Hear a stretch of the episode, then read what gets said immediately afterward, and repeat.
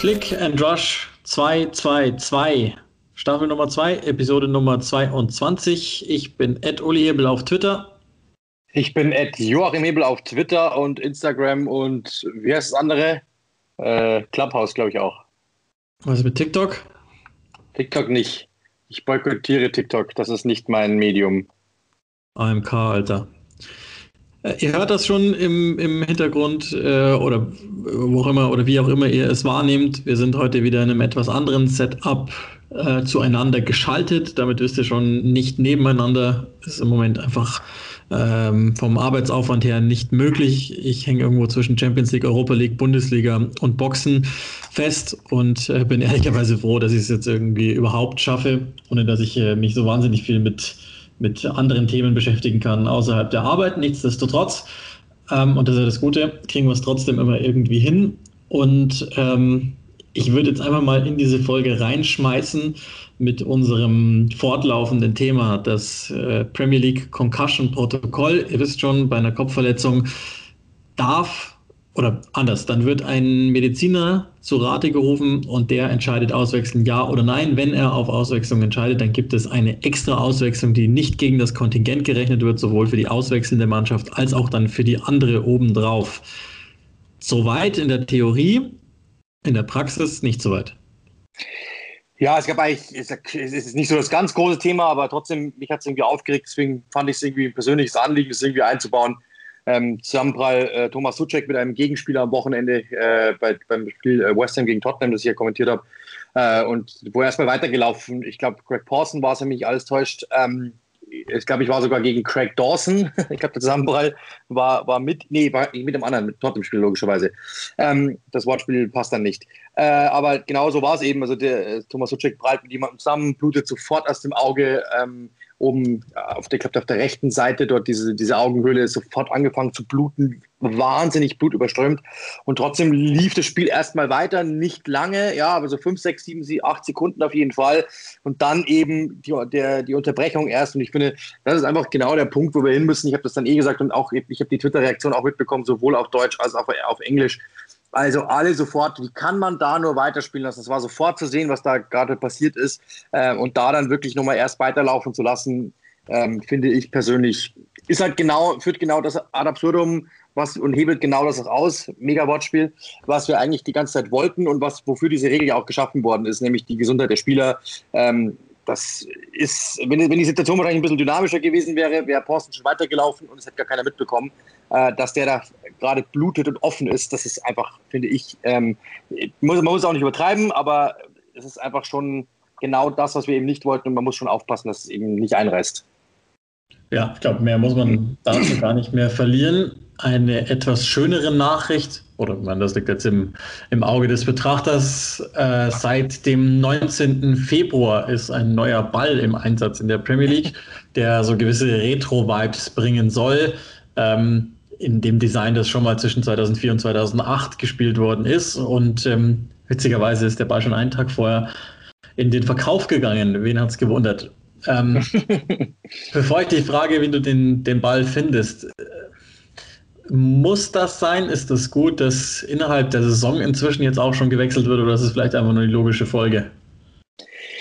Also mich wundert gar nichts mehr, ehrlich gesagt, wenn, wenn alle Mannschaften drei Trikots haben und die jährlich gewechselt werden. Äh, das ist halt beim Ball genau dasselbe. Ich glaube, du machst einfach nur die Möglichkeit wieder, einfach, dass jemand irgendwie diesen Ball kauft. Fakt ist aber, du entwertest natürlich die, die Bälle, die davor eben draußen waren. Du glaubst, du hast den offiziellen Premier League Ball und plötzlich kommt dann die gelbe Variante, die ja sowieso dieser High Ball, also High Visibility, hohe Sichtbarkeit, äh, die kommt ja sowieso dann immer. Und jetzt plötzlich gibt es dann auch noch diesen Ball dann der, der, der Wochen der Entscheidung, wie es so, wie es so offiziell hieß. Also mein Ding ist jetzt nicht unbedingt. Ist, ich finde es ganz cool so als Außenstehender, weil es etwas Neues. Äh, und wahrscheinlich bei FIFA denkst du dir, hey cool, neuer Ball. Äh, aber als jemand, der den alten Ball hat, äh, zum Beispiel, denkst du dir wahrscheinlich, was soll das? Es ist einfach nur wieder eine Art Geldmacherei, aber auch da jetzt nicht das große Thema. Aber ja, klar, also ich, mich hat es beschäftigt. Äh, ich fand es irgendwie schon witzig und ich habe es ja auch, glaube ich, in den Spielen immer erwähnt, weil ich es einfach erwähnenswert fand. Ja, und weil du natürlich auch helfen willst, dass der amerikanische Hersteller zu größerem Reichtum kommt, weil du einer von denen bist. Genau. Absolut. Ich finde das Design ehrlicherweise im Vergleich zu den letzten Bällen aber ziemlich Also ja, klar, das würde theoretisch die eine oder andere Erinnerung hochrufen, aber ansonsten finde ich es tatsächlich unspektakulär. Aber wenn du, also ehrlich gesagt, ich habe das mitbekommen, dass der Ball draußen ist, ja, also wirklich. Und wenn du jetzt nicht Retro-Vibes gesagt hättest und an was das erinnert, ich wäre da nicht drauf gekommen. Das höre ich jetzt zum ersten Mal. Ich habe jetzt nicht groß damit beschäftigt. Ich habe wirklich bloß die Instagram, äh, da sieht man mal, ich bin ein großer Journalist, wie viele, wie viele, die, ich habe meine Quelle bei Instagram. ich habe wirklich nur diesen einen Post gesehen von der Liga, neuer Ball. Und das habe ich dann gesehen und dachte mir irgendwie so, ah, okay, cool, neuer Ball. Äh, aber dass das jetzt irgendwie Retro-Vibes hat, das habe ich jetzt nicht gesehen, ehrlich gesagt. Da sei, bist du mir vielleicht voraus.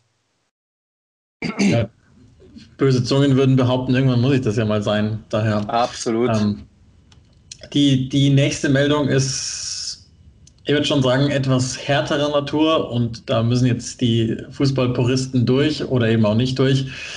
Angeblich, ähm, die Sun sagt, deshalb das angeblich wirklich nochmal unterstrichen, ähm, hat Premierminister Boris Johnson entschieden, dass äh, wieder Sportzuschauer zugelassen sein werden am letzten Spieltag der Premier League. Also er nennt den 23. Mai, das kann man jetzt sagen, zufällig oder nicht, fällt genau auf diesen auf dieses Datum und er sagt, dass dann bis zu 10.000 Fans, also rund 25 Prozent der Kapazitäten wieder, ähm, ja, wie soll man sagen, besetzt sein dürfen. Natürlich geht es jetzt nicht nur um den Fußball, sondern auch Tennis und so weiter, also grundsätzlich wieder den Profisport wieder bevölkern, aber eben natürlich und vor allen Dingen auch darum, ähm, also bis zu 10.000 Fans, die dann im Zweifel den letzten Premier League Spieltag sehen können. Und wir erinnern uns, im Dezember gab es ja schon mal so einen Versuch, so in diese Richtung ähm, zu gehen. Ist das ein Strohfeuer? Ist es politischer Aktionismus? Ist es einfach nur die Schnauze voll haben? Ist es den Umfragen trotzen? Oder was steckt da dahinter? Und ist es so eine gute Idee? Wahrscheinlich von allem ein bisschen, glaube ich. Also ich hab, äh, bin jetzt momentan nicht so im, im ganz, ganz tiefen Thema drinnen, was so, was so die englische äh, Politik betrifft. Das letzte, was ich gehört habe, ist einfach, dass, dass alle sich äh, sowohl in England als auch in Europa darüber auslassen, äh, so quasi, ähm, wie sehr, äh, wie sehr ähm, Boris Johnson einfach zurück, immer mal wieder zurückrudert, dann wieder nach vorne geht, dann wieder zurück. Die, sind, die haben ja schon wirklich also viel wankelmütiger die Politik betreibt als in Deutschland.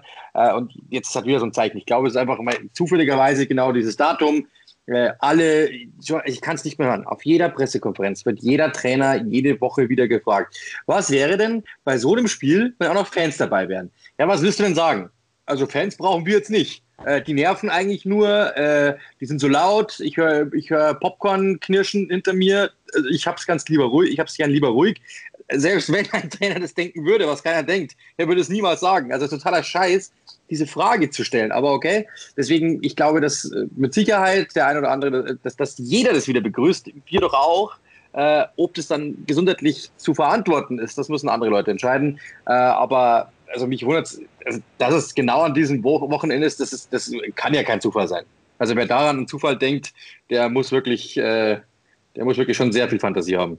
Also offiziell ist es ab dem 17. Mai, aber es zählt natürlich genau darauf ab, dass zumindest genau. die Fans dann in dieser Saison ihr Team noch einmal sehen können und dann vielleicht irgendwie das richtige Kreuz setzen, aus, aus seiner Sicht das Richtige. Also ja, ich, ich weiß auch gar nicht, wie ich sagen soll. Mich, mich langweilt es auf eine Weise irgendwo und ähm, vielleicht ist es aber auch total richtig, dann solange es halt geht, das ein, zwei Mal den Menschen zu geben, dann wird es eh wieder nicht gehen.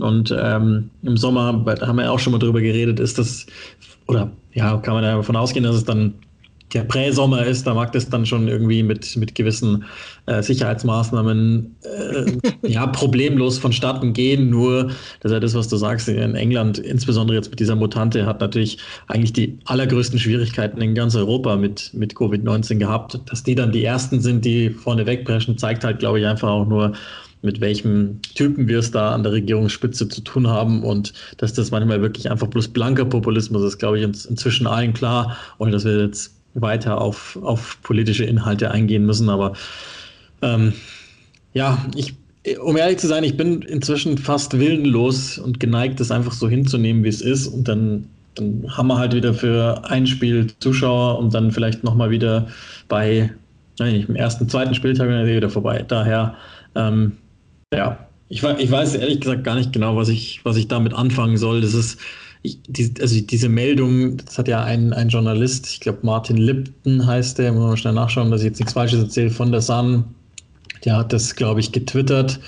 Martin Lipton, genau, und, und da das, das läuft so fast schon ungefiltert bei mir rein, weil es mich irgendwie gerade gar nicht interessiert, sondern ich glaube, dass, dass wir gerade eben mit diesem Virus ganz andere Themen haben, als jetzt uns darüber Gedanken zu machen, ob Zuschauer zugelassen sein sollten bei Sportevents oder nicht, auch wenn, wie gesagt, vielleicht sogar im Zweifel die Dunkelziffern ähm, in den Wohnzimmern, weil in England ja alles andere mit, mit Pay-TVs und so weiter teurer ist, ähm, vielleicht sogar zurückschrauben lässt. Ich, ich weiß es nicht, aber das ist, ich glaube, das kann man unter unter Beliebtheitsfang irgendwie abspeichern. So würde ich es mal denken. Aber können wir bitte noch festhalten, dass Sheldon Cooper irgendwann mal den Präabend einführte und du jetzt den Präsommer? Ich finde, das ist eine absolute Meldung wert. Ich hatte dich dahingehend informiert. Absolut. Ich hoffe, dass es wirklich dann sich auch durchsetzen wird langfristig. Äh, ich weiß nicht, was der Präsommer ist, aber vielleicht ist der jetzt schon. Ist der jetzt schon der Präsommer? Definier das mal genauer, bitte. Wir ja, wollen da Vorschläge, konstruktiv. Also ich, ich, mache eine kleine Ausfahrt und, und gebe ähm, an der Stelle gerne, ähm, wie würden die cooleren Leute sagen, Props an einen Podcast, den ich sehr gerne höre, Power Wrestling ähm, Podcast. Die, da ist ein Podcaster, der seine Theorie hat, dass der, dass der Sommer losgeht im Mai und endet im September und alles andere ist Winter. Also der teilt nur noch in zwei äh, Jahreszeiten ein. Finde ich eigentlich soweit ganz pfiffig und so mache ich es jetzt halt auch. Prä-Sommer ist dann einfach alles ab ja, 18 Grad bis 24 Grad im Tagesschnitt zwischen 11 und ach so, ach so. 17 Uhr. Keine Ahnung. Okay. Setze ich mit Sicherheit durch, bin ich ganz sicher. so, soweit, bevor wir dann an, in unsere äh, anderen Themen einsteigen bevor ich es wieder auch da vergesse, weil ich, vielleicht merkt man sich, ich bin nicht hundertprozentig so auf Linie, weil ich sehr wenig schlafe im Moment. Ähm, es sei noch einmal geplagt. Vielen Dank an diejenigen, die diesen Podcast möglich machen, die Patroninnen und Patrone. Und es kommen auch immer mehr Frauen dazu, was ich persönlich sehr, sehr schön finde. Ähm, die Daten, glaube ich, kennt ihr inzwischen alle. Nichtsdestotrotz, weil auch dann immer mal wieder nachgefragt wird patreon.com slash clicknrush oder aber die meisten wollen einfach per PayPal sich erkenntlich zeigen. Das wäre es clickandrush at gmail.com. Als Beispiel nur, Michael, ich weiß auch da wieder nicht, ob ich den Namen sagen darf, soweit habe ich nicht gefragt, hat eine elefantöse Spende über PayPal im dreistelligen Bereich uns zukommen lassen. Grandios einfach und vielen Dank ähm, an den Michael, dem ich das auch schon, oder ich glaube du auch sogar, ähm, als Dankeschön haben wir ihm das geschrieben. Es soll nochmal nicht heißen, dass, dass, dass die anderen, die niedrigeren Spenden nichts wert sind oder so. Wir haben das so vereinbart, jeder gibt, was er kann und will. Ähm, nichtsdestotrotz ist es natürlich schon erwähnenswert, was der Michael getan hat und ähm, deswegen auch hier nochmal das Dankeschön und genauso an diejenigen, die sich schon ähm, bei unserer Kollektion bedient haben auch da gerne nochmal den Link kleinigkeit.info slash click minus rush. Da könnt ihr euch jetzt für den Sommer zum Beispiel einkleiden in der Farbe eures Vertrauens mit dem Pfeil eures Vertrauens. Auch da haben wir schon ein paar Bilder bekommen. Die meisten, nicht die meisten, ich glaube sogar 100 Prozent, sind wirklich sehr positiv angetan, so wie wir es auch sind, von der Qualität und äh, den Schnitten der Kollektion, die wir gemeinsam da mit Kleinigkeit an den Start gebracht haben. Ähm, auch da könnt ihr mit einem, mit einem kleinen Teil gegen eine Gegenleistung uns helfen, den kleinen Teil, den wir dann eben bekommen, um dann auch in den, in den Topf gehen zu lassen. Das also zu den Möglichkeiten, die ihr habt, um uns zu unterstützen für das, was wir hier machen, nämlich was ich eigentlich gar nicht machen dürfte, wenn ich ganz ehrlich bin, weil, weil ähm, ich gar nicht weiß, wann ich noch schlafen soll.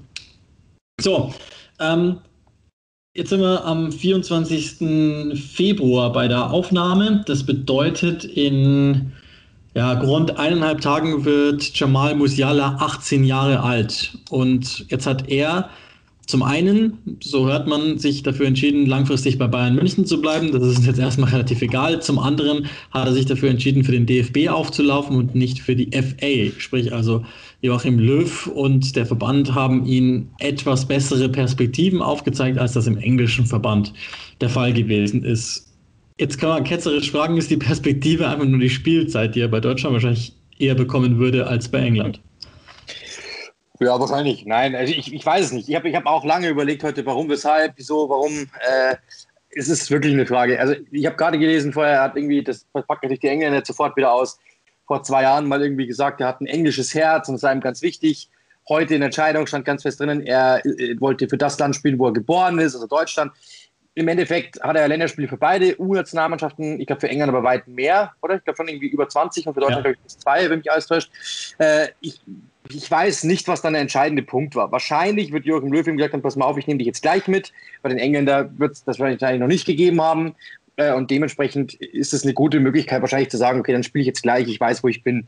Ähm, und dann kommt vielleicht noch eine, eine, eine Sache dazu, wo, wo, man wirklich sagen muss, das glaube ich hat eine gewisse Kapazität.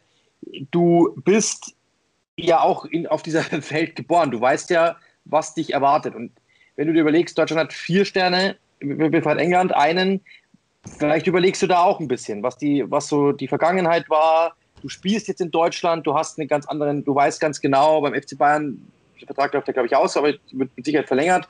Äh, du weißt, du bist in der Bundesliga, du weißt mit Sicherheit, du kriegst hier ähm, beim, beim FC Bayern, hast du eine Zukunft, das werden, werden sie ihm schon gesagt haben. Das heißt, du weißt, dass der Bundestrainer in der Nähe ist. Ich kann mir gut vorstellen, dass das dann eher so, dass, dass er einfach viel zusammengespielt hat, dass er einfach weiß, okay, das funktioniert ähm, dass, ich hier, dass er hier auf jeden Fall drankommt. Es hat, gibt eine gewisse Erfolgsgarantie, die wahrscheinlich größer ist bei den Engländern, äh, einfach aus der, aus der Tradition heraus, aus der Statistik heraus.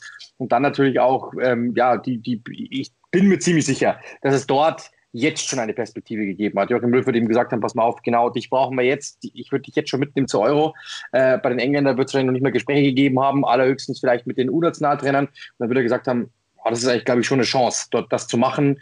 Äh, und dann lässt man sich vielleicht auch mal überreden. Also, das ist noch ein junger Mann, der mit Sicherheit jetzt nicht, äh, ja, ich glaube, wenn du 35 bist, denkst du da anders drüber nach oder denkst vielleicht ein bisschen, ja, vielleicht ein bisschen tiefgründiger will ich jetzt nicht sagen, aber du hast vielleicht schon ein bisschen mehr Erfahrung, um, um, um sowas einschätzen zu können. So erliegst du vielleicht dem einen oder anderen noch, aber im Grunde genommen ähm, wenn man ehrlich ist, wer braucht ihn momentan mehr? Deutschland, klar, weil die Talente sind in England so mannigfaltig unterwegs, dass du da jetzt nicht unbedingt die großen Probleme hast. Deswegen kann ich auch verstehen, dass man ihn noch nicht angerufen hat. Nicht unbedingt. Also ich hätte es trotzdem gemacht, ja, aber äh, könnte ich es verstehen, wenn es so wäre. Und dementsprechend, vielleicht hat er sich von diesen Besitzungen dort einfach ja, so beeindrucken lassen, dass er es dass gemacht hat. Aber insgesamt für die deutsche Nationalmannschaft muss man sagen, ein absoluter Gewinn für England, natürlich ein großer Verlust, auch wenn die momentan sehr viele Talente haben, aber so eins wie ihn, ich glaube, das würde jede Nation schmerzen hätte theoretisch der Vollständigkeit aber auch für Nigeria noch spielen können. Da sind ja, da sind ja Wurzeln auch noch da und äh, geboren ist in Stuttgart, das wissen wir, glaube ich, inzwischen echt alle. Ähm, ich glaube auch so ähnlich wie du, dass das jetzt im Moment, also Löw hat ja schon in Aussicht gestellt, dass er, dass er ihn nominieren wird für die März-Länderspiele. Das gleiche hätte Southgate auch gemacht. Das ist eigentlich auch krass, dass die beiden Nationaltrainer inzwischen sogar schon bei einem 18-Jährigen so zu falschen haben, weil sie ihm dann sagen müssen, aber mir kannst du dann schon sehr früh sehr viel spielen. Ähm, ich weiß jetzt gar nicht, ob, ob der bei England leistungsmäßig ganz gerade was im Nationalmannschaftskader verloren hätte, glaube ich nämlich nicht. Gerade auf diesen genau, auf der Position oder auf den Positionen, die er bekleiden kann, sind sie an sich ja zu gut besetzt und das ist ja auch im Leben kein, keine Möglichkeit zur Europameisterschaft zu fahren. Bei den Deutschen würde er einfach wahrscheinlich aus politischen Gründen das einfach erstmal sogar tun. Und ähm, ich glaube, dass die Gesamtkonstellation für ihn halt dann ganz gut ist, wenn er bei, bei Bayern wirklich bleiben will, wonach es ja aussieht, dass er um fünf Jahre verlängert, dann ähm, ist ja ist eigentlich nur wahnsinnig clever auch für die deutsche Nationalmannschaft zu spielen. Und damit ist ja schon erkennbar, welchen Karriereplan er verfolgt. Und ähm, ja, ist irgendwie irgendwie dann, wie du sagst, für England auch schade. Hast schon recht. Ähm, und ich sehe gerade, ich habe einfach mal so bei, bei Google News eingegeben, äh, Jamal Musiala und ähm, habe einen mit einer Überschrift äh, überschriebenen Kommentar gelesen. Jamal Musiala ist der größte Löw-Erfolg seit 2014. Und jetzt will ich eigentlich nur kotzen, ähm, weil das ein dermaßener Schwachsinn ist. Aber okay, ähm, soll ja kein, soll ja kein, kein anderer. Das google ich jetzt auch, wer das geschrieben hat. Ja, du, Du, wirst dich nicht wundern, kann ich dir sagen. Ich kann mir schon vorstellen, wer es war. Ach, manchmal schon. Manchmal schon echt erbärmlich. Ich tippe auf einen großen Premier League-Experten. Ach, ich glaube, der würde sich als Experte für alles bezeichnen. Aber gut. ähm, lass, uns, lass uns eins weitergehen, weil, ähm, ja, muss ja, also vielleicht das noch abschließend. Ich habe nicht damit gerechnet. Ich habe irgendwie gedacht, es fällt trotzdem auf England, weil gerade äh, der der, der, soll ja auch mit, mit, äh, mit einigen Engländern gut befreundet sein, äh, in dem Alter, Jude Bellingham zum Beispiel vor allen Dingen, äh, sodass ich mir irgendwie gedacht habe, vielleicht gibt dann diese Talentdichte den Ausschlag pro England. Das, insofern hat es mich etwas überrascht, dass dann Deutschland doch noch attraktiv genug für ihn ist. Aber ansonsten ist es ja für unseren Podcast jetzt dann damit eigentlich weiter gar nicht mehr interessant, weil er gilt jetzt in Zukunft als Fußballdeutscher sozusagen und ah, jetzt weiß ich halt irgendwann mal in die Premier League. Soweit ah, also dazu. Ich, ich, ich, dachte jemand anderen. Ich hätte, ich hätte an einen anderen gedacht. Ich hätte an anderen gedacht. Ja. Ich hätte an äh, äh, äh CF gedacht. Ja, ist eigentlich besser. Ähm, dann, dann lass uns äh, über, über äh, ja, ein etwas, wie soll man sagen, suffisanteres Thema fast schon reden. Ähm, bei, bei, dem du mir ein bisschen helfen musst, weil du mich damit auch überrascht hast. Es geht um Fantasy Football, Aston Villa und Jack Grealish.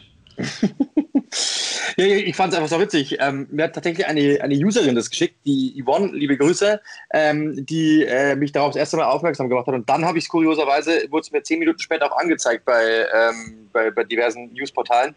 Ähm, Aston Villa hat es tatsächlich gewagt, ähm, ihre Mannschaften ähm, äh, ihre Spieler von, vom Fantasy Football irgendwie zu, zu, zu sperren, dürfen jetzt nicht mehr Fantasy Football spielen, weil sie eben Jack Grealish, für die, die es nicht wissen, war ja, war ja verletzt. Äh, und logischerweise wussten die einen oder anderen Spieler das schon, dass der verletzt sein würde. Und daraufhin haben mehrere Spieler, unter anderem Conor Hurrihan, der äh, Conor Hurrihan, äh, wer war es noch?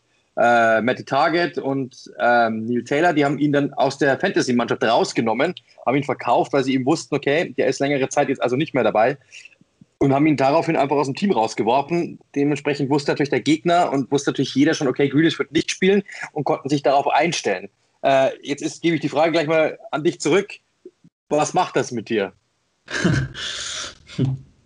Gar nichts. Ist, äh, also auch wenn ich jetzt der Spielverderber bin, ist es mir scheißegal. Ist mir, also generell, ich, ich verstehe das Prinzip und, und die Faszination der, dieser Fantasy Manager auf eine Weise, weil es am Anfang immer spannend ist, sein Team zusammenzustellen, um zu gucken, halt, wer ist wie bewertet und ich kenne die verschiedenen Regularien der ganzen Fantasy Manager überhaupt gar nicht. Und ähm, der zweite Punkt, und der, der lässt mich dann einfach immer auch gar nicht mitmachen, auch wenn das Kollegen immer nicht so cool finden. Ich habe überhaupt keine Zeit, das Team dazu rumzubasteln. Und ähm, keine Ahnung, wenn Profifußballer das haben, dann möchte ich sie dazu beglückwünschen. Ich verstehe aber ehrlicherweise auch nicht, warum die da, warum die da mitspielen. Also ich, mir, mir gibt es nichts. Infolgedessen ist mir auch die Meldung total wurscht. Das hilft einfach nicht. Ah, sag mal, wie kannst du es wagen? Ja, also ich bin ehrlich genau der gleichen Meinung. Äh, also ich habe das am Anfang mal, ich habe Helge Pei hat das wird doch mal angefangen, irgendwann mal, ich habe die ersten drei Spieltage habe ich es gemacht äh, am vierten Spieltag habe ich es dann vergessen und dann bist du eh raus. Also zumindest habe ich das Gefühl dann, okay, angebrochen, ciao.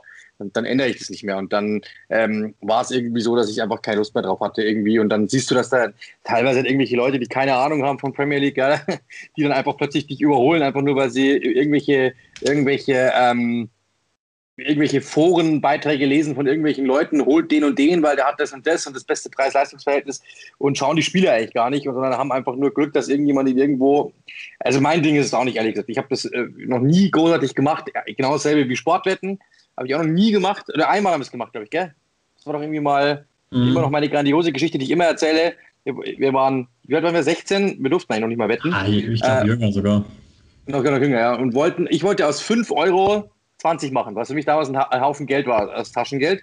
Und äh, habe nur billige Wetten abgegeben, wie Real Madrid besiegt Murcia, Bayern München besiegt, keine Ahnung, Augsburg, ich weiß es nicht mehr. Und Celtic Glasgow schlägt bla bla bla. Die haben 49 Mal in Folge gewonnen und dann spielen die unentschieden. Und damit war natürlich unser ganzer Tipp weg und damit hatte ich keine Lust mehr. Ich habe gesagt, okay, nie wieder, weil wir haben nur die sichersten Tipps genommen, ever.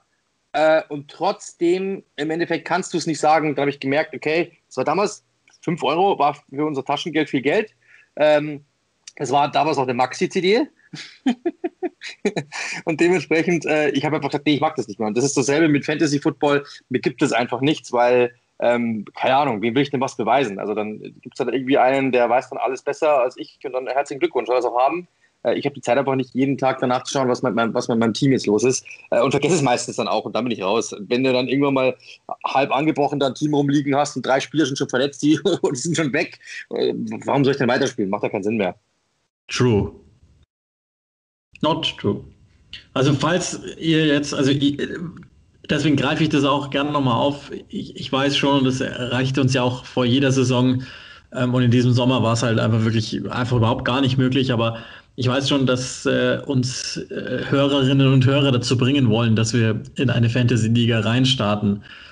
Es ist jetzt an euch, Überzeugungsarbeit zu leisten diesbezüglich, wenn ihr sagt, ihr könnt halt nicht mehr ohne einen Fantasy-Manager im Click-and-Rush-Kosmos leben, dann würde dann, dann also die, die Hörer entscheiden, sozusagen. Dann würden wir uns vielleicht irgendwie dazu breitschlagen lassen, aber ähm, ihr dürft halt nicht böse ihr sein. Macht uns sowieso, ihr macht uns sowieso fertig. Ganz einfach. Ja, das, das ist ja klar.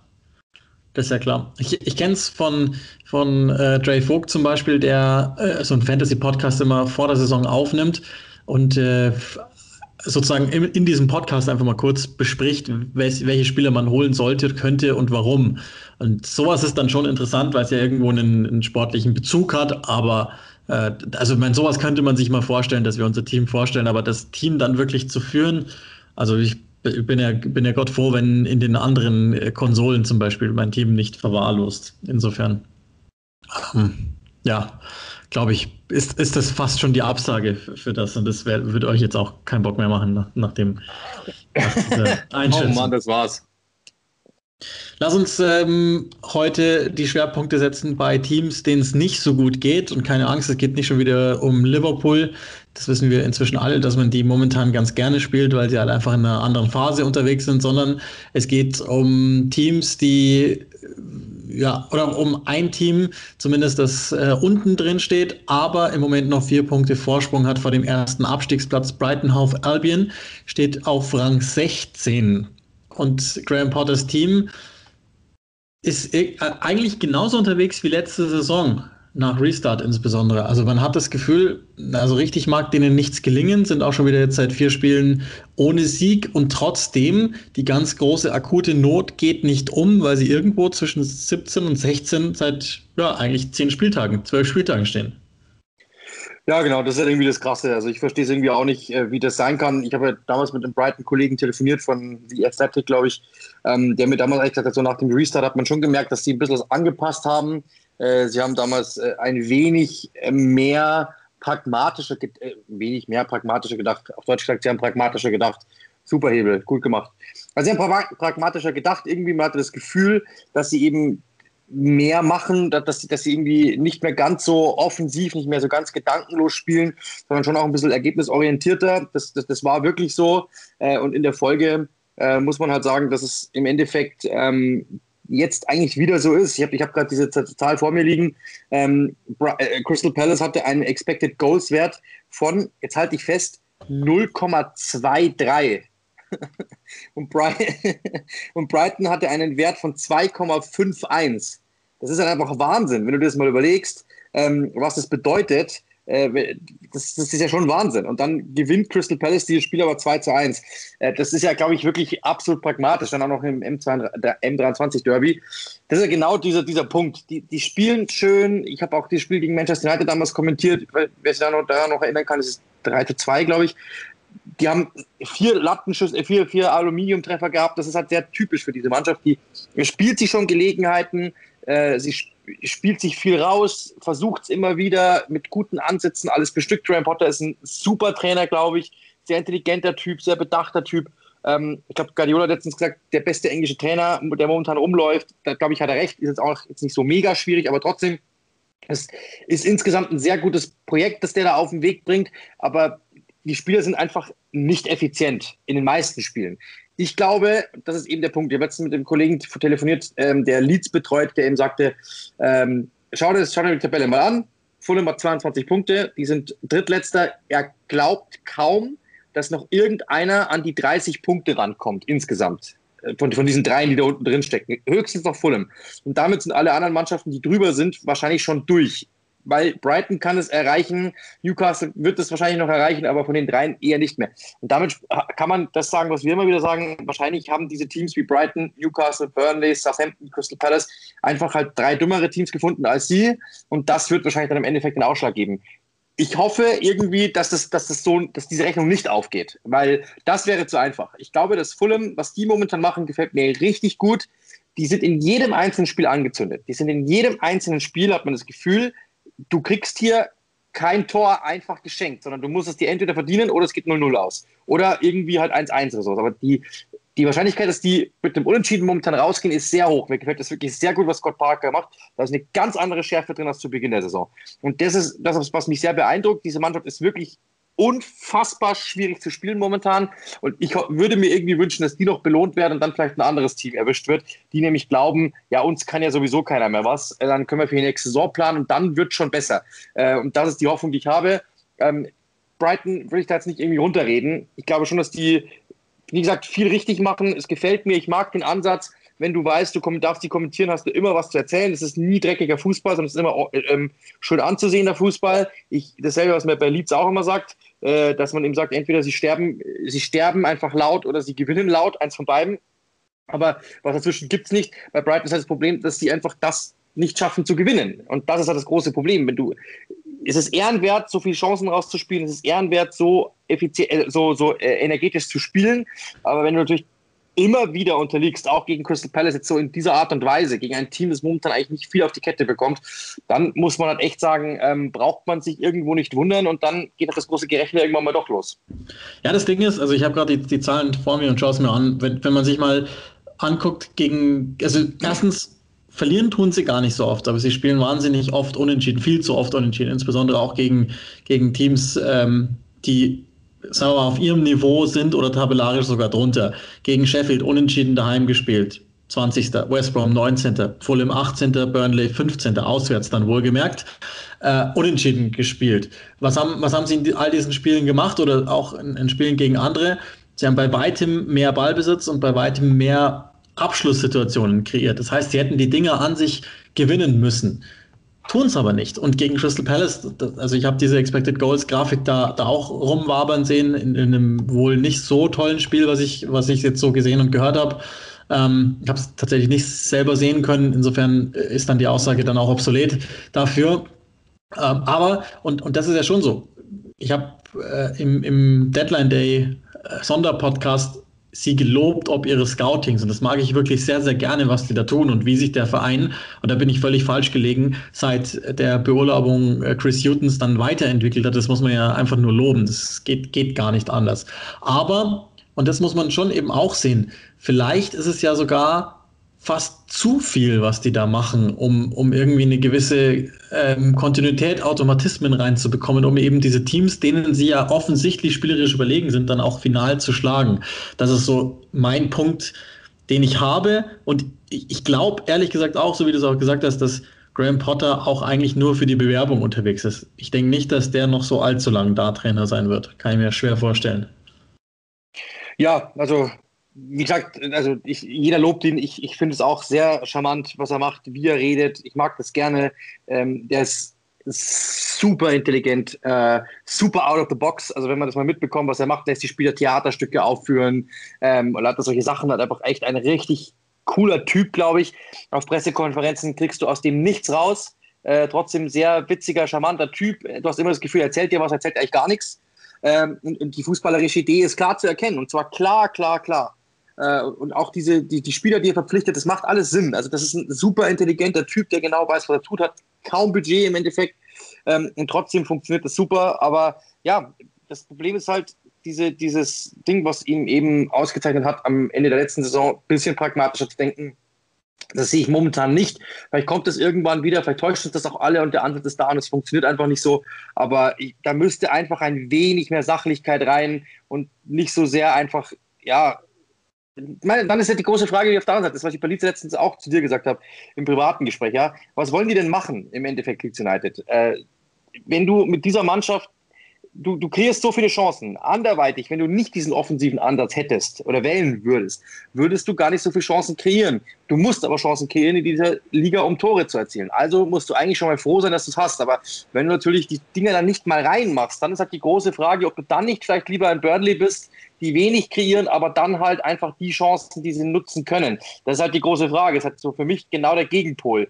Die momentan wieder, die waren, waren komplett abgeschlagen unten mit drin und sind jetzt wieder so weit, dass man sagen kann, okay, aber die holen die Punkte und im Endeffekt werden ihnen, die sind bei 28, werden ihnen vielleicht ähm, dann im Endeffekt wird es ihnen reichen, weil bei denen, bei Burnley weißt du ganz genau, die gewinnen mal ein dreckiges Spiel und die holen auch mal einen 1-0-Sieg gegen Manchester United oder gegen irgendjemanden so, ja, weil die einfach Glück haben, eine Ecke fliegt rein, ähm, Chris Wood köpft den dann köpft den rein und dann 1-0 und die gewinnen das Spiel irgendwie. Und das habe ich bei Brighton halt nicht dieses Gefühl, wenn ich ehrlich bin. Ja, stimmt. Vielleicht ist dann auch irgendwo dieser Faktor Erfahrung, Premier League Erfahrung auch das als kleines Memo dann für, für Brighton nicht zu vernachlässigen, weil es sind ja doch dann einige gegangen jetzt in, in den letzten Monaten, die halt über Jahre die Leistungsträger gewesen sind. Bei, bei ähm, aber unterm Strich glaube ich auch, wie ähnlich wie ich es auch dann letztes Jahr beim Wiederaufnahme-Podcast dann schon gesagt habe, dass ich denke, dass sie zu viel Qualität haben im, im gesamten Team, als dass das in irgendeiner Weise für sie nach unten geht und, und vielleicht noch simpler erklärt, es wird schlechtere Teams geben da unten drin.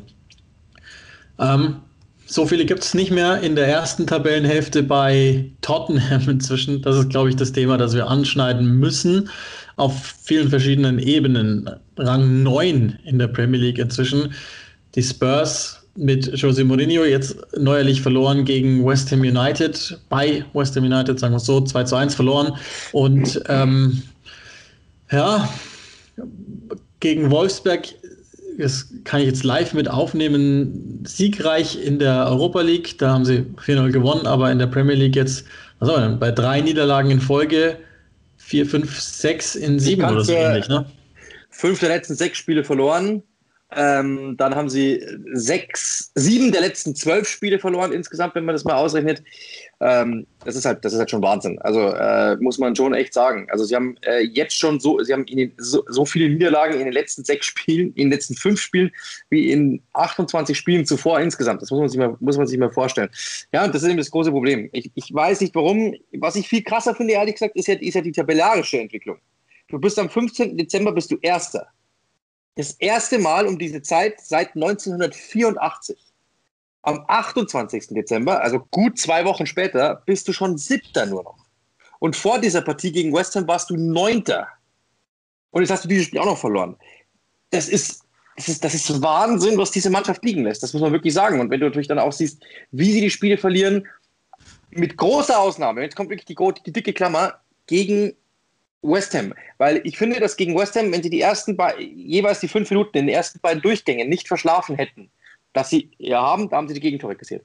Wenn das nicht der Fall gewesen wäre, hätten sie das Spiel gewinnen müssen, weil sie waren deutlich besser. 20 Torchancen äh, rausgespielt. Das glaube ich, haben sie seit Ewigkeiten nicht mehr. Also ich glaube, dass ein Schelm würde sagen, Mourinho-Teams haben noch nie 20 Chancen rausgespielt.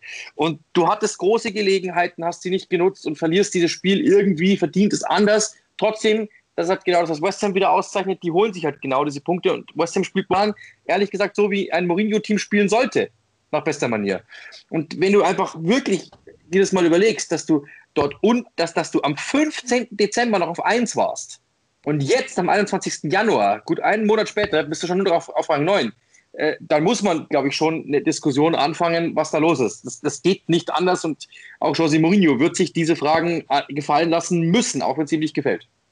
Ja, glaube ich auch. Also ich, ich will mal eine Sache als Erklärung mit reinwerfen. Die alleine ist es nicht, das wäre zu einfach. Aber mir ist eine Sache klar gewesen, gerade nach diesem ganz starken Beginn, den du ja angesprochen hast, weil es eigentlich gar nicht ging. Die haben zu Beginn der Saison ähm, nach wahnsinnig kurzer Verschnaufpause, respektive wahnsinnig kurzer Vorbereitungszeit, zum Teil alle drei Tage gespielt mit Auswärtsreisen und so weiter. Also gibt, gibt noch die, die Erinnerung ans EFL Cup-Spiel, zum Beispiel damals gegen ähm, Manchester City, glaube ich, ist es gewesen.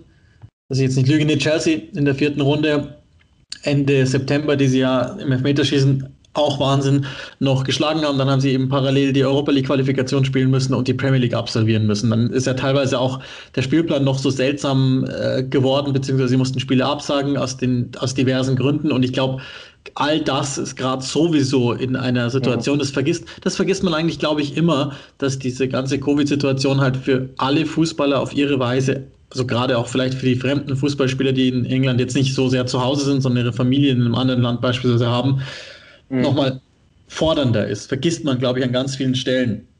Und das dann äh, gebündelt mit der mentalen Situation, in der du stecken musst. Ich kann mich nur ansatzweise reinversetzen und eben auch dann ganz simpel äh, der physischen Situation, in der du dich befindest, war mir eigentlich klar, dass es bergab geht.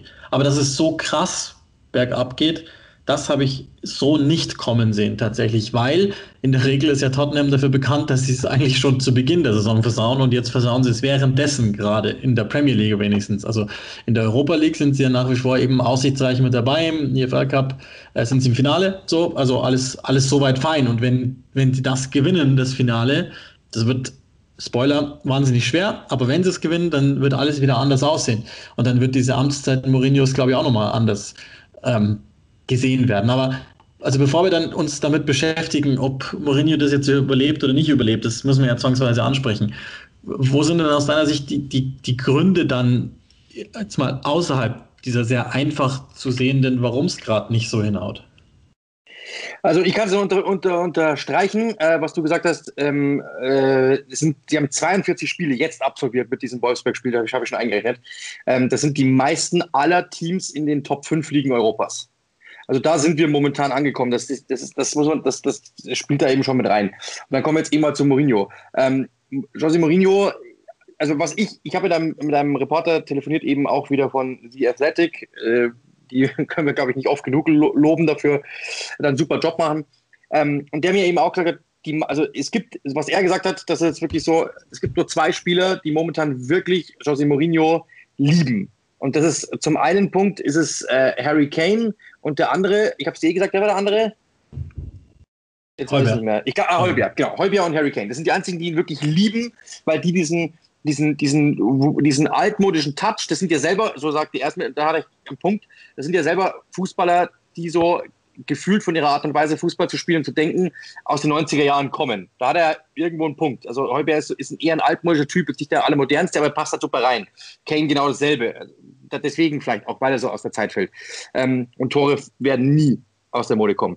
Äh, und das ist eben, die lieben seinen Ansatz, die finden das super und alle anderen, entweder hat er schon Streit mit ihnen, und da gibt es ja wirklich viele, also mit denen er schon Streitpunkte hatte. Wenn wir an Serge Aurier denken, wenn wir daran denken, dass er ja ähm, zum Beispiel Alderweireld offiziell, äh, also mit ihm hat er seinen Streit, und zwar privater Natur. Ähm, er hat die ganze Innenverteidigung mit Eric Dyer schon angekarrt in der Öffentlichkeit. Der Ellie brauchen wir nicht darüber diskutieren. Lukas Mura war am Anfang sein Liebling, jetzt er, war er raus, jetzt ist er plötzlich wieder drin. Das gibt es eigentlich mit jedem. Ich glaube, außer Son, mein, den, der, was, wie will man mit dem streiten? Das ist ja momentan überragend, aber Dombele brauchen wir auch nicht darüber diskutieren. Also, was er mir gesagt hat, so, die Mannschaft hat irgendwie seinen negativen Touch so ein bisschen, bisschen satt. Und das haben wir ja auch, sehen wir ja in den Medien auch. Also, momentan ist da nicht mehr viel Positives. Und immer wenn man es hört, er sagt zum Beispiel so Sätze wie, ähm, wenn wir, äh, ich, ich bin nur so gut, wie meine Spieler mich aussehen lassen. Das ist ja wieder so quasi, ey, ist euer Problem. Ja, das, das sind natürlich Sätze, die werden in den englischen Medien aufgenommen. Dann sagt er, dieser Satz, der wirklich jetzt rauf und runter zitiert worden ist in den letzten Tagen, my management oder my style of management is second to none in the world. Also ich bin, es gibt keinen, der besser ist als ich in, in, in, dem, in dem Sinne. Und seine, seine, seine Methoden sind, gibt es keine besseren als seine Methoden. Und das ist genau das, wo er halt herkommt. Die Mannschaft, das kann mir keiner erzählen, dass er, ähm, dass, dass, dass ein Spieler jetzt nicht zu Hause sitzt und sagt, mhm, alles klar, klar, wir sind wieder schuld, logisch, du bist der Größte, deswegen bist du auch bei Inter Mailand äh, und deswegen bist du auch bei Real Madrid und deswegen bist du auch überall zuletzt nicht mehr so erfolgreich gewesen. Alles klar, mhm, wir sind wieder schuld. Das, und dann also ich, das kann ich mir schon gut vorstellen, diese Art und Weise, diese Negativität. Ähm, dann habe ich eben den Journalisten gefragt, aber der war doch am Anfang so positiv und hat ja auch überall erzählt, ich bin jetzt ein ganz anderer Mensch, ich habe mich mit mir beschäftigt, wie ich rüberkomme, wie, und das hat man ihm am Anfang ja auch äh, so, so, so abgenommen. Und er meinte eben daraufhin, ganz ehrlich, er hat davon selten was gesehen, weil off-camera war es nicht so und die die, die Handlungsstränge waren auch nicht so, dass man jetzt eben das Gefühl hatte, der wäre ein anderer Mensch und er hätte da wirklich was gelernt, sondern es war einfach nur, die Lehre daraus war einfach nur, ich muss es besser verkaufen. So hat er mir das eben äh, geschildert. Und äh, das, das kann ich nicht einschätzen, dafür bin ich nah genug dran. Ähm, ich finde, dass er in einer ähnlichen Situation bei Manchester United schon eher angefangen hat zu blöken und schärfer war, finde ich schon. Aber trotzdem ist es insgesamt kein positives Bild, das dort gezeichnet wird. Also ich habe das Gefühl, Mourinho, so wie er momentan ist, finde ich, find ich eigentlich ein cooles Produkt. Also ich, ich, ich sehe den gerne, weil der macht was mit mir. Der, das ist, der, also der kann mir nicht egal sein. Und ich finde es momentan ganz cool. Ich finde auch die Mannschaft sehr, sehr cool. Also wenn man sich die Spieler ansieht, Tangin Dombele, ich könnte mir den stundenlang ansehen. Son, ich könnte mir den stundenlang ansehen. Harry Kane könnte ich mir stundenlang ansehen. Nichts anderes als Harry Kane-Abschlüsse würde ich mir den ganzen Abend ansehen. Genauso Pierre-Emil Heubier in Grätschen könnte ich tagelang sehen. Aber ich habe irgendwie das Gefühl, die beiden passen nicht, die sitzen in zwei unterschiedlichen Räumen. Ich weiß nicht, ob das mein Gefühl ist, aber ich habe das irgendwie, dass das so emotional nicht ganz zusammenpasst. Das ist zumindest mein, mein Gefühl. Da muss man eben sagen, das, letzter Satz noch dazu, das ist eben der Punkt, den, den, den, der, den der Journalist zu mir auch damals machte und wo ich bei Tottenham-Fans, die haben mir wirklich zahlreich Leute geschrieben, hey, so gut habe ich es eigentlich noch nie eingeschätzt bekommen. Wie gesagt, ist nicht meine Einschätzung. Ich habe es nur wieder gebabbelt, dass unter Pochettino haben sie kaum gegen große Mannschaften gewonnen. Kaum. Haben aber die gegen die kleinen Mannschaften immer gewonnen. Und das hat so viele Punkte sammeln lassen, dass sie Zweiter geworden sind. Und unter Mourinho haben sie des Öfteren mal größere Mannschaften geschlagen in dieser Saison, was sie jetzt auch nicht mehr tun, Klammer auf, Klammer zu. Ähm, und schaffen es aber gegen die kleinen Teams nicht mehr. Und das lässt sie halt jetzt irgendwo hinterher, lässt sie hinterherhinken. Und genau das ist eben das große Problem, dass sie einfach diese vermeintlich einfachen Spiele, die bei Pochettino meistens Sure-Shot waren, jetzt auch nicht mehr gewinnen. Und das lässt jetzt ein wenig zurückrutschen. Äh, also ich, ich glaube, ehrlich gesagt, ähm, sagen wir so, was, was ich bei Tottenham immer als Gefühl hatte und insbesondere in dieser Mannschaft, die sich ja zwar jetzt in drei Fenstern 15 Monaten bei Mourinho schon verändert hat, aber jetzt auch nicht extrem. Also der Kern ist ja immer noch der gleiche wie damals unter Pochettino. Und ich hatte immer das Gefühl bei Tottenham auf eine Weise, dass, dass es denen gut geht und dass man bei den Spurs ziemlich zufrieden ist mit den ja, Minimalmaximen. Also beispielsweise Champions League Qualifikation, dann passt es schon. Und ein Champions League Finale wird gefeiert als, jo, läuft. Äh, und, und ist wirklich gut genug und so. Und ich glaube, dass dieser etwas ähm, konfrontativere Stil Mourinhos in der Mannschaft einiges gemacht hat. Positiv, wie jetzt dann zum Teil auch negativ, wenn es nicht mehr läuft. Und ich glaube, dass der nicht wirklich versteht, dass er jetzt vielleicht was anderes bräuchte in einem offensichtlich sensibleren Mannschaftsgebilde, als das der Fall gewesen ist. Es ist ja nicht selten, dass man das schon hört, dass die meisten Spieler nicht ganz klarkommen mit der Ansprache so richtig. Ähm, also sprich dieses äh, nicht, ja Junge, du wirst das schon wieder gut machen, sondern dir klipp und klar die Fehler äh, hinreiben und sich jetzt dann doch wieder Pochettino wünschen, den sie zwischenzeitlich verschmäht haben. Lirum Larum, alles in allem, ist das fast schon ähm, so eine Komfortzone, die ich, glaube ich, ungerne bei einem Fußballverein hätte. Und ähm, es gibt Spieler, denen hat das was gebracht, wie in Dombele zum Beispiel, bei dem ich gedacht habe, dass das nie gut geht mit ihm und Mourinho, den er aber Tatsache zurückgeholt hat ins Leben als, als äh, richtig guter Mittelfelder, äh, als, als Ein-Mann-Mittelfeld sogar. Und dann gibt es eben die von dir genannten, wo du gesagt hast, du könntest denen stundenlang zusehen. Das ist ja das Problem. Das müssen auch alle Spurs-Fans, weil sie halt einfach alternativlos sind und dann irgendwann mal zwangsweise auf den Zahnfleisch gehen. Das alles in allem, glaube ich, äh, ist, ist ungut. Es gibt Teams, die sind einfach besser in Form und trotzdem äh, hat man ja in der Saison das Gefühl, so nah an die Top 3 werdet ihr nicht mehr rankommen. Sonst. Und ähm, ich, nichtsdestotrotz, es gibt eine Welt, in der ich mir allzu gut vorstellen kann, dass, er, dass Mourinho sich nicht schön, und das glaube ich spielt ja auch mit rein, die Emotionen ähm, und, und das Nicht-Dasein der Fans, äh, dass, dass der Fußball jetzt nicht oberattraktiv ist, wie man es vielleicht mal gewohnt war unter, unter Pochettino, mhm. dieses positionslose Positionsspiel sozusagen, das war ja überragend zum Teil. Und es ist halt jetzt nicht so. Aber es gibt eine Welt, in der ich mir vorstellen kann, dass der sowohl das Finale klaut im EFL Cup, als auch in der Europa League weit kommt und vielleicht mhm. sogar Silber holt. Und dann gucke ich mir das Ganze an, weil das ist ja eigentlich das, was den Spurs mit dieser tollen Generation, die es ja zweifelsohne ist und, und die, die sie da zusammengestellt haben, die auch diesen Verein nochmal ganz neu äh, sozusagen renoviert hat, das ist genau das, was fehlt, nämlich der eine letzte Touch. Und ich glaube, und deswegen gehe ich auch weiterhin oder würde ich auch weiterhin mit Mourinho gehen. Es gibt wenige, denen ich zutraue, dass es, dass es diesem Team vermittelt, jetzt wie das José Mourinho tun kann oder könnte.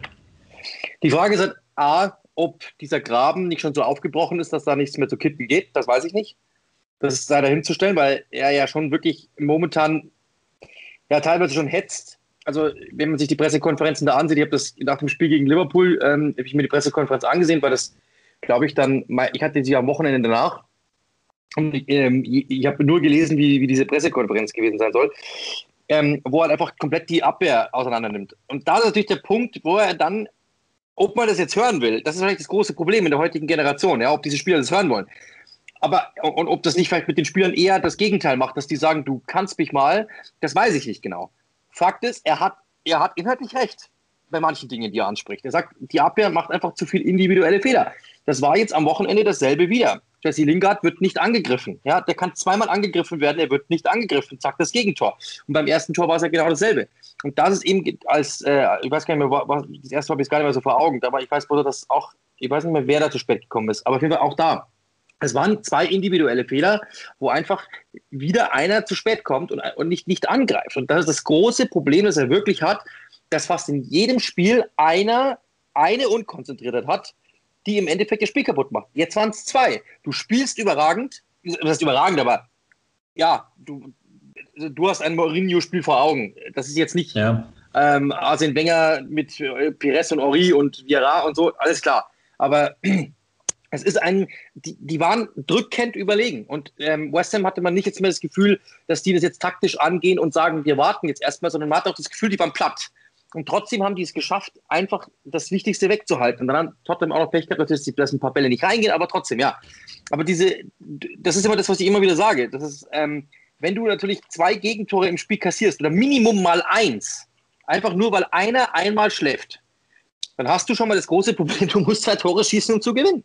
Und wenn du das nicht kannst und, und nicht automatisch kannst, gibt ja Mannschaften, da weißt du ganz genau, die schießen dir, ja, Liverpool zu besten Zeiten, da war eigentlich egal, wie viel Gegentore die kassieren. Ja, ich überspitze jetzt natürlich bewusst, weil du wusstest sowieso, die schießen dann, dann schießen dann drei wieder eins. Ja, und das, das, das bist du halt nicht, weil dein Team auch gar nicht so ausgelegt ist. Und das ist natürlich das große Problem. Er hat da schon einen Punkt. Dann kommt natürlich dazu, er nimmt Davis und Sanchez, Sanchez rein, weil er sagt, der ist schnell und der kann natürlich, der ist der Einzige, der wirklich Pace hat in dieser Verteidigung. Der hat aber so viel Konzentrationsfehler wie ich in meiner Schulzeit. Dann hast du dasselbe wie mit, mit, mit Eric Dyer, der eigentlich ein knallharter Verteidiger ist, dann aber trotzdem mal wieder einfach nicht hingeht, weil einfach wieder die Kommunikation nicht passt. Du hast dann jemanden eigentlich, der zuverlässig ist wie Ben Davis, der macht plötzlich auch Fehler. Ja, wie nimmt, ich weiß gar nicht, welches Spiel es war, ich glaube auch gegen Brighton war das sogar, als ich das kommentiert habe. Da macht er den Fehler. Also jeder hat da drin seine Fehler momentan. Aldebaret ist raus, der hat auch schon, der ist, das ist dann auch kurios, der war letztes Jahr der absolute Macker, er wollte ihn unbedingt verlängern, hat es irgendwie hingebracht und dann plötzlich, jetzt kann er ihn nicht mehr sehen. Also ich kann es auch ehrlich gesagt manchmal nicht nachvollziehen, was er hat. Fakt ist, und das ist, glaube ich, mein Punkt, das, war die Frage, die ich dem Journalisten gestellt habe, wo er gesagt hat, so hat es eigentlich noch gar nicht gesehen. Also einen richtigen Weltklasse-Innenverteidiger haben sie einfach nicht. Und das ist das große Problem. Er wollte unbedingt Milan Skriniar, den hat er nicht bekommen. Und ich glaube, dass damit schon auch viel fällt. Diese Innenverteidigung ist vielleicht, wenn man in FIFA-Sprache, da seid ihr mittlerweile alle bewandert, lauter 82er vielleicht im besten Falle, aber das ist kein Weltklasse-Verteidiger, der dir halt ein Spiel gewinnt, plus du hast keinen, kommt wieder der große Leader, aber du hast halt nicht wirklich den klaren Abwehrchef momentan. Ähm, und denjenigen, den du hattest, den hast du selbst irgendwo demontiert. Und der hat jetzt, wie wird Alderweireld, glaube 13 Spiele oder so. Er, er, er, also sie helfen sich gegenseitig nicht. Er hilft der Abwehr nicht sicher zu werden, indem er ständig rumroschiert und denen auch immer wieder sagt, ihr seid scheiße. Das, was er offiziell tut auf Pressekonferenzen, das ist ja Wahnsinn wie oft er diese, diese defensiven Fehler anspricht und damit wirklich die Innenverteidigung annimmt. Ähm, und dann aber sagt, Joe Roden ist der Einzige, der da hinten wirklich äh, sachlich rangeht und der macht auch einen Fehler im Spiel, im nächsten Spiel er wieder. Und dann nimmt er ihn aber und sagt, weil er sagt, der darf mal Fehler machen und dann nimmt er ein Spiel später trotzdem raus. Also das, er hilft der Mannschaft auch nicht, aber die Mannschaft mit ihrer Leistung, so wie sie sie momentan bringt, hilft ihm auch nicht, die Spiele zu gewinnen. Und dementsprechend, wer wen befruchten müsste, damit es läuft, das ist dann die große Frage. Fakt ist, wenn denn seine, seine, seine Trainingsmethoden und überhaupt seine, seine Managementmethoden so groß sind, weiß nicht, ob da nicht vielleicht doch ein bisschen mehr drin wäre in der Abwehr und dass die vielleicht nicht ganz so verunsichert werden. Ja, und, und das ist aber genau zeitgleich ja auch das Problem, weil man, wenn Mourinho eins gezeigt hat seit seiner Karriere, die man, glaube 2004 oder so in England begonnen hat, dann, dass er defensiven abzudicht versteht. Und das, das ist ja das zeitgleich Komische, dass das jetzt nicht mehr so klappt. Ich glaube auch, dass ähm, Mourinho, und das, das ja, man kriegt ja schon, man macht sich ja so sein Bild und das Bild, das ich von ihm habe, ist, dass er nicht, nicht recht bereit ist, seine Methoden zu verändern äh, in der Ansprache. Und ich glaube, dass bei dieser Tottenham-Truppe das einfach nicht so sehr funktioniert. Also in alter Welt funktioniert halt nicht nach dem Prinzip, ähm, kitzle ihn mal, sondern äh, dem, ich glaube, dem müsstest du eher gut zusprechen. Das ist aber halt nicht sein Ansatz. Dass er den zu verändern hätte, ich glaube, das ist, das ist relativ unstrittig. Zeitgleich gibt es ja auch dieses Gerücht immer wieder, dass ähm, die Spieler fast schon genervt waren von dem, von dem Fitnesswahn, den, es unter Pochettino gab und die vielen Doppeltrainingssessions äh, und generell die, die krasse, äh, wie soll man sagen, Trainingsauslastung oder Übersteuerung. Und jetzt sagt man bei Mourinho zeitgleich in der Saison, dass er so wahnsinnig wenig und, und inintensiv trainieren lässt. Und das ist so ein Mythos, der mir richtig auf den Zeiger geht. Und da, da kommt es am Anfang mit dazu. Ich glaube halt, als Jose Mourinho dass du diesen Spielern in dieser Zeit vor allen Dingen einfach mal freie Tage verschaffen willst, damit sie sich mal wieder, damit sie einfach mal wieder über was anderes nachdenken, was ihm ja durchaus auch sehr wichtig ist, Charakterbildung und dergleichen. Und letzter Punkt, ähm, wenn wir schon diese Managementmethoden angesprochen haben, im, in, in der, einfach nur in, im Anfassen der Einzelnen, also Stichwort Leadership, dann, äh, das ist unweigerlich so, dass wenn du dich natürlich mit einem Deli Alley anlegst beispielsweise, und das tut er ja nun mal, oder auch mit dem Tobi Alderwelt, der ja einfach seit Jahren sein Gefolge in der Kabine hat, dann legst du dich automatisch immer mit drei, vier, fünf weiteren an. Und ich glaube, dass das etwas ist, dass ich so, da haben wir auch mit Sepp Kneißl in der Ausgabe darüber geredet, dass ich so nicht, nicht äh, wahrgenommen hatte bei Mourinho in seinen Anfangsjahren im Management, aber jetzt verstärkt tue.